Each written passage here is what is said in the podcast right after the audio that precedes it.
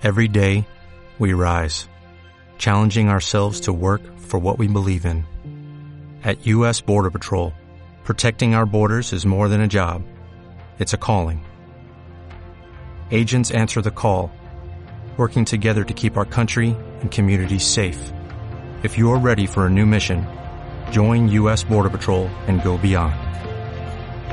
Learn more at cbp.gov/careers.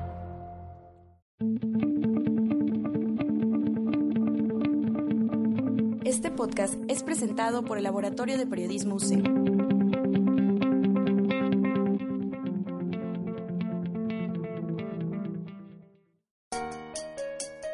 ¡Despierta!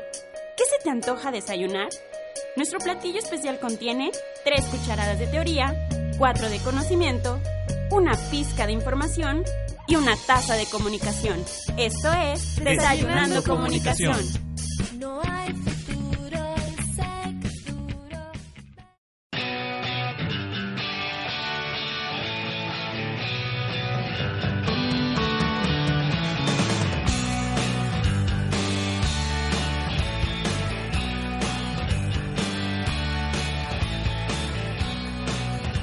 Hola, ¿qué tal? Bienvenidos a su edición especial de Desayunando Comunicación.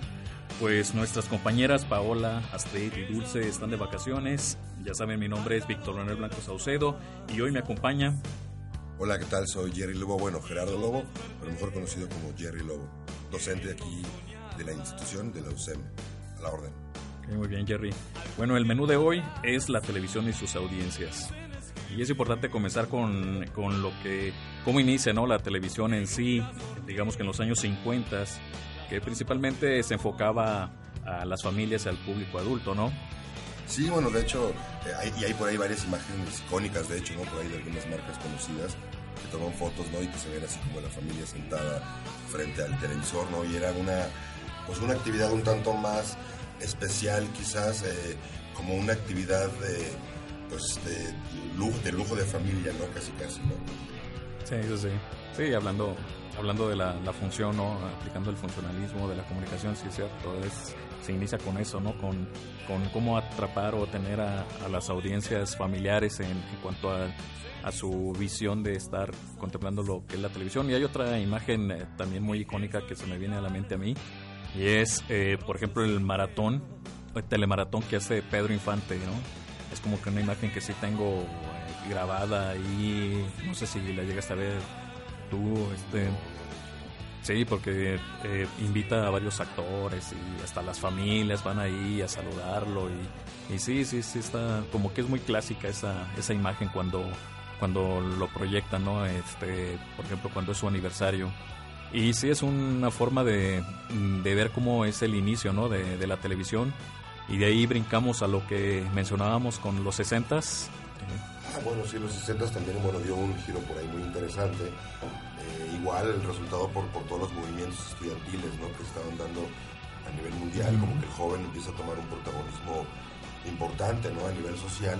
Y bueno, la tele pues también toma cartas en el asunto, ¿no? Y decide pues tomar también a este, a este segmento como una parte importante, ¿no? Para, para dirigir sus mensajes. Sí, más que nada son programas juveniles, ¿no? Por lo que eh, he observado en el internet, ahora haciendo una, una, como que un paso a la historia y sí veo cómo son programas, eh, hay uno muy clásico, ¿no? Orfeón a Gogó, donde sí invitaban a, Enrique Guzmán, a César Costa, a Angélica María, a Julisa, eh, Alberto Vázquez, todos los rock and rolleros, ¿no?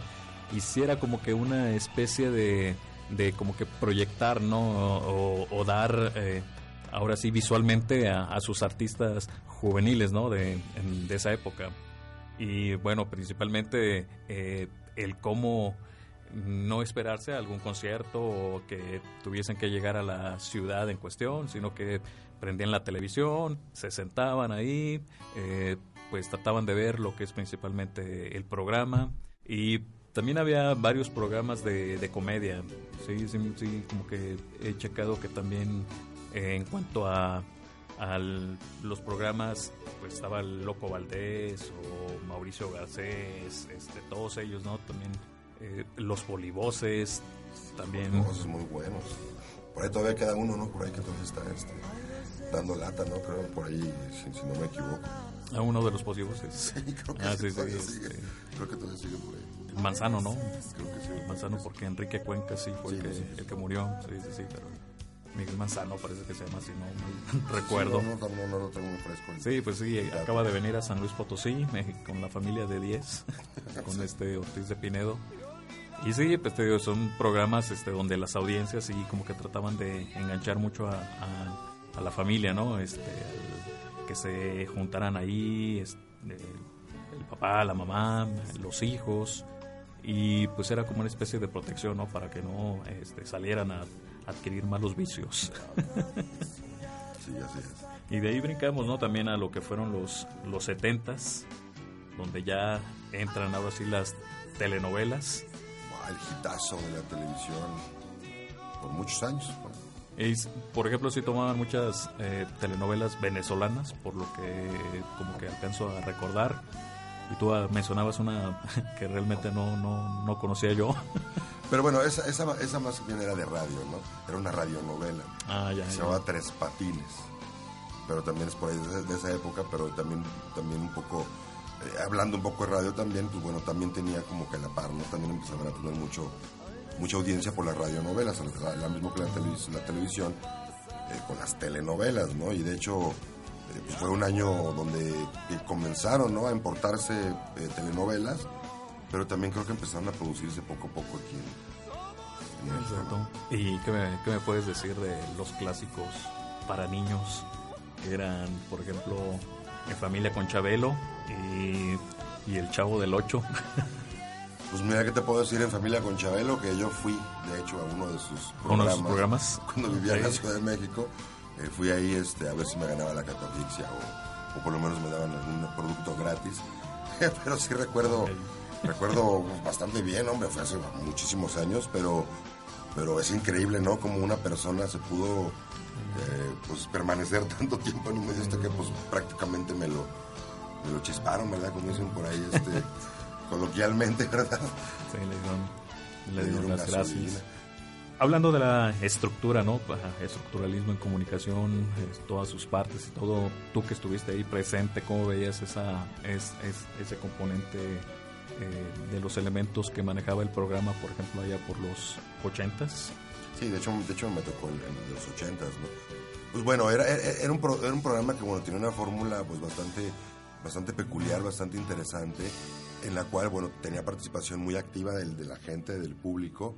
eh, eh, pues se, manejaba, digamos, eh, pues de, hecho el programa eh, era bastante tiempo, las horas que se emitía, o sea, no más era un programa de una hora o dos horas, parece que por ahí son tres horas de, de- de emisión. Y, y, pues bueno, veías todo, todo lo que es el, el movimiento, primeramente pues de la televisión en, en- que no era en vivo, ¿verdad? O sea, era, era grabado, ¿no? Pero este, pero ves to- yo me encantó ver todas esa, esa- esas cámaras, ¿no? Porque en ese entonces pues era, el aparato televisivo sí estaba bastante vistoso. Ya me mataste la ilusión, hombre, yo que me despertaba todos los domingos temprano pensando que era en vivo. Pues bueno, no, había algunos a lo mejor que sí eran en vivo, pero otros ese que yo fui yo no, no, no, no era en vivo.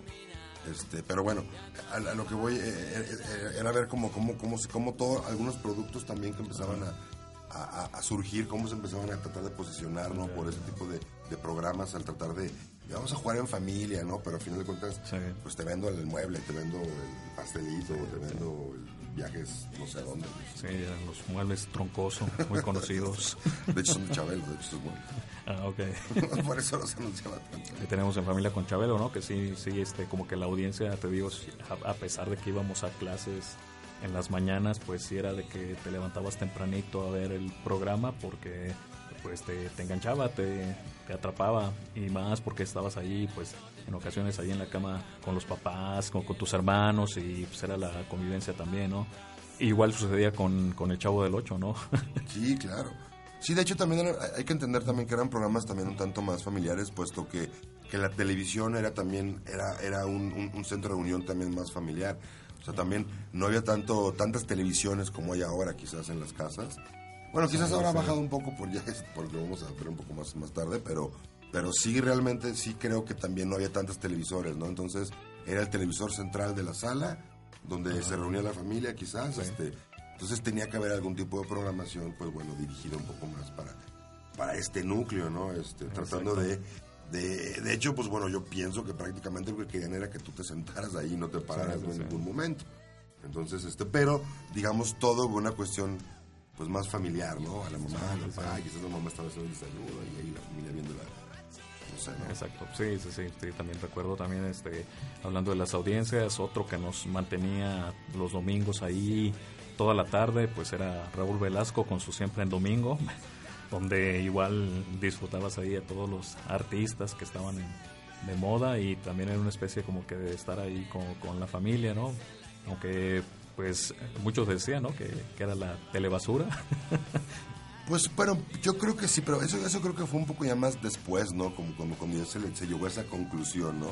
ya en los Pero como que al principio, 80s. ajá, como que al principio en los 80 quizás era como, como la novedad también, quizás de, porque en los 70 pues, igual sí veías algo de música, bueno, de hecho bastante música, pero quizás mucha era importada y por ahí empezaban así los albores de, del, del rock and roll mexicano. Pero ya creo que en los 80 yo creo que ya con, con televisoras como el MTV, como todo esto, como que le da una, una entrada fuerte al, al videoclip, ¿no? Sí. Y el videoclip, pues bueno, Fíjate, me acuerdo de un programa en los 70s eh, que lo conducía Fito Girón, que era eh, algo así de, de disco, sábados por la noche o algo así. Y igual, ¿no? Eh, hablando de programas musicales, pues era, era ese, ¿no? Y te digo, pues sí, como que estaban muy en, muy posesionadas las telenovelas con las amas de casa. Porque sí, sí recuerdo pues, a, a mis tías o a mi madre que sí estaban ahí eh, viendo esas telenovelas, tanto venezolanas como, como las que se producían aquí en México, ¿no? claro, Y sí, que como que las audiencias principales era para eso, ¿no? Para, para las amas de casa. las amas de casa. Eh, pues sí, como que ya comenzaban a segmentar, Exactamente ¿no? lo que te iba a comentar, como que ya empezaba a ver una, como que empezaban a ver que la televisión quizás podía tener algo más allá eh, eh, que solamente reunir a la familia, ¿no? Como que empezaban a ver que quizás podían empezar a, a, como lo dices bien, a segmentar, a, a voltear a ver a un público ya más específico, como en el caso de las amas de casa con las telenovelas, pero también con los jóvenes o los chavos con la música, ¿no? Por ejemplo, también que, que sí, los, los videoclips, ¿no? Y eso ya marcó en los ochentas, ¿no? Eh, y principalmente ya hay un programa más al público infantil, que es el de Juguemos a Cantar, Exactamente. que ya es cuando se comienza a, a- a voltear a, a que los niños pues también pueden, pueden ser como una especie de Minita de oro. minita de oro para, para empezar a, a- a- generar capital, ¿no? Y pues son esos programas, ¿no? También este ya estuvo como que más en, en- de moda también todo lo, lo que fue el- los videos, videos musicales y Sí, porque bueno, también hay que ver que también en los 80 es cuando surge la televisión por cable, ¿no? exacto. Entonces la televisión por cable pues nos trajo, yo recuerdo también cuando la primera vez que tuve televisión por cable traía, traía esto, ¿no? Traía canales de otros, principalmente Estados Unidos, pero tenían este contenido, contenido ya un poco más, más segmentado, ¿no? Ya había programas infantiles, ya había incluso, eh, eh, ¿cómo se llama este, este canal? No el Cartoon Network, pero algo similar así, como que algo ya empezaba Para niños. como que ya empezaban también a ver ese- a ese grupo, ese segmento como, como un- una parte importante, ¿no? Además ya de las amas de casa, además de los jóvenes, como que la televisión como que empezó a hacerse como un dominó, ¿no? Sí, sí, sí. Como piecitas diferentes porque empezaron a ver que el negocio estaba en Eh, varios sí, sí, no se diga, las telenovelas sí causaron como que fue el, el boom en los ochentas de como que lo que le dio demasiado capital a Televisa, ¿no? Para comenzar a exportar Hay también. que recordar que Televisa se le consideró en los 80s como líder mundial en producción de telenovelas y en exportación. Y bueno, este, como te decía, eh, hablando un poco de, de lo que fueron, pues sí estamos ubicando, ¿no? 80s, 90s, como que sí, 2000 fue como que los mismos públicos, ¿no? Ya telenovelas, este, para los adolescentes, para los niños, telenovelas que también había. Eh, pero sí ya como que comienza a haber un cambio bastante drástico a partir de del 2010 con las narcoseries y bueno en la actualidad no no se diga este para quién son bueno los canales que, que se están abriendo no Sí, mira, un poco, un poco podríamos. Yo, yo en, en mi experiencia personal, yo trabajé en televisión y en carne propia este cambio, ¿no? Este cambio de dinámica. Eh, yo, la verdad, no, yo pienso que en la televisión no es que vaya, no va, no va a acabar, no va a terminar. Se va a modificar, pero en estos momentos está en un, en un momento en el que ya perdió las audiencias, por ejemplo, juveniles, ya las perdieron completamente, ¿no? ¿Qué le queda? Pues le quedan, le quedamos nosotros acá, mi, mi contemporáneo y acá sus servidores, este, quedamos Sí, este, sí, como sí. parte cautiva, ¿por qué? Porque fuimos como esa parte, último eslabón de, de, de los medios que quedamos cautivos y lo podemos ver, bueno, en canales como Imagen Televisión, que es un canal nuevo, la programación está dirigida para nosotros, el sábado donde debería haber caricaturas eh, para mis hijos, bueno, mis hijos no tengo hijos, pero si tuviera hijos para mis hijos o para niños pequeños, pero realmente no, realmente está dirigido para nosotros, porque son caricaturas que nosotros veíamos, programas que nosotros 70s, veíamos, 80s. eh, mismo Televisa lo mismo, están tratando de agarrar series eh, Big, Big Bang Theory, este, todas estas, estas, estas series de nuestra época, ¿por qué? Porque nosotros somos, tristemente, el, el último público cautivo que tienen Para como medio tradicional. Sí, sí, sí. Esa es mi, mi, mi opinión, ¿no? Sí, pues es, eh, eh, fueron enfocados a, hacia esto, ¿no? Checamos eh, los diferentes canales que hay, las repeticiones, y eh, pues invariablemente ya no hay programas así que traten de, de atrapar a un público eh, entre los 14, 15 años, 16, tal vez, tal vez los reality, pero pues tampoco, o sea, como que no, no tratan, no, no tienen ese, como que ese impacto, es como que más para, para el público ya más adulto, ¿no? O igual los chaburrucos también. Pues mira, eh, como digamos, como un poco como conclusión, yo considero, bueno, yo pienso que el futuro de la televisión está en, en cuestiones como YouTube o como Vimeo, y yo pienso que producción como miniseries. Por ahí hay muchas, muchos canales, incluso eh, under- underground, así, este, latinoamericanos, esto que están produciendo pequeñas series. Series que se nota que son de bajo presupuesto, pero que tienen un muy buen tratamiento en cuestión del guion y tienen un muy buen tratamiento en, la- en cómo se construyó la serie, o sea, son capítulos. Entonces yo pienso que el futuro de la tele está por ahí. Está el que empecemos productoras pequeñas, independientes, a generar eh, series, series, porque es lo que quiere ahora la gente. Si tú te vas ahora a cualquier canal de televisión tradicional, trata de hacer lo que hacen los chavos que van cuando ven a Netflix. Ellos van a Netflix y ven tres, cuatro capítulos a la vez. ¿Qué hace la televisión ahorita? Algunos canales te están poniendo tres o cuatro episodios al mismo, o sea, a la misma vez. Sí, sí, para que tengas esa misma dinámica o esa misma experiencia. Exacto. Bueno, pues sí, sería como que eh, las aportaciones eh, referente a las audiencias de la televisión. Pues muchas gracias por acompañarnos. No olviden estar en contacto con nosotros. Mi nombre, Víctor Manuel Blanco Saucedo. Jerry Lobo. Y pues muchas gracias. Chao.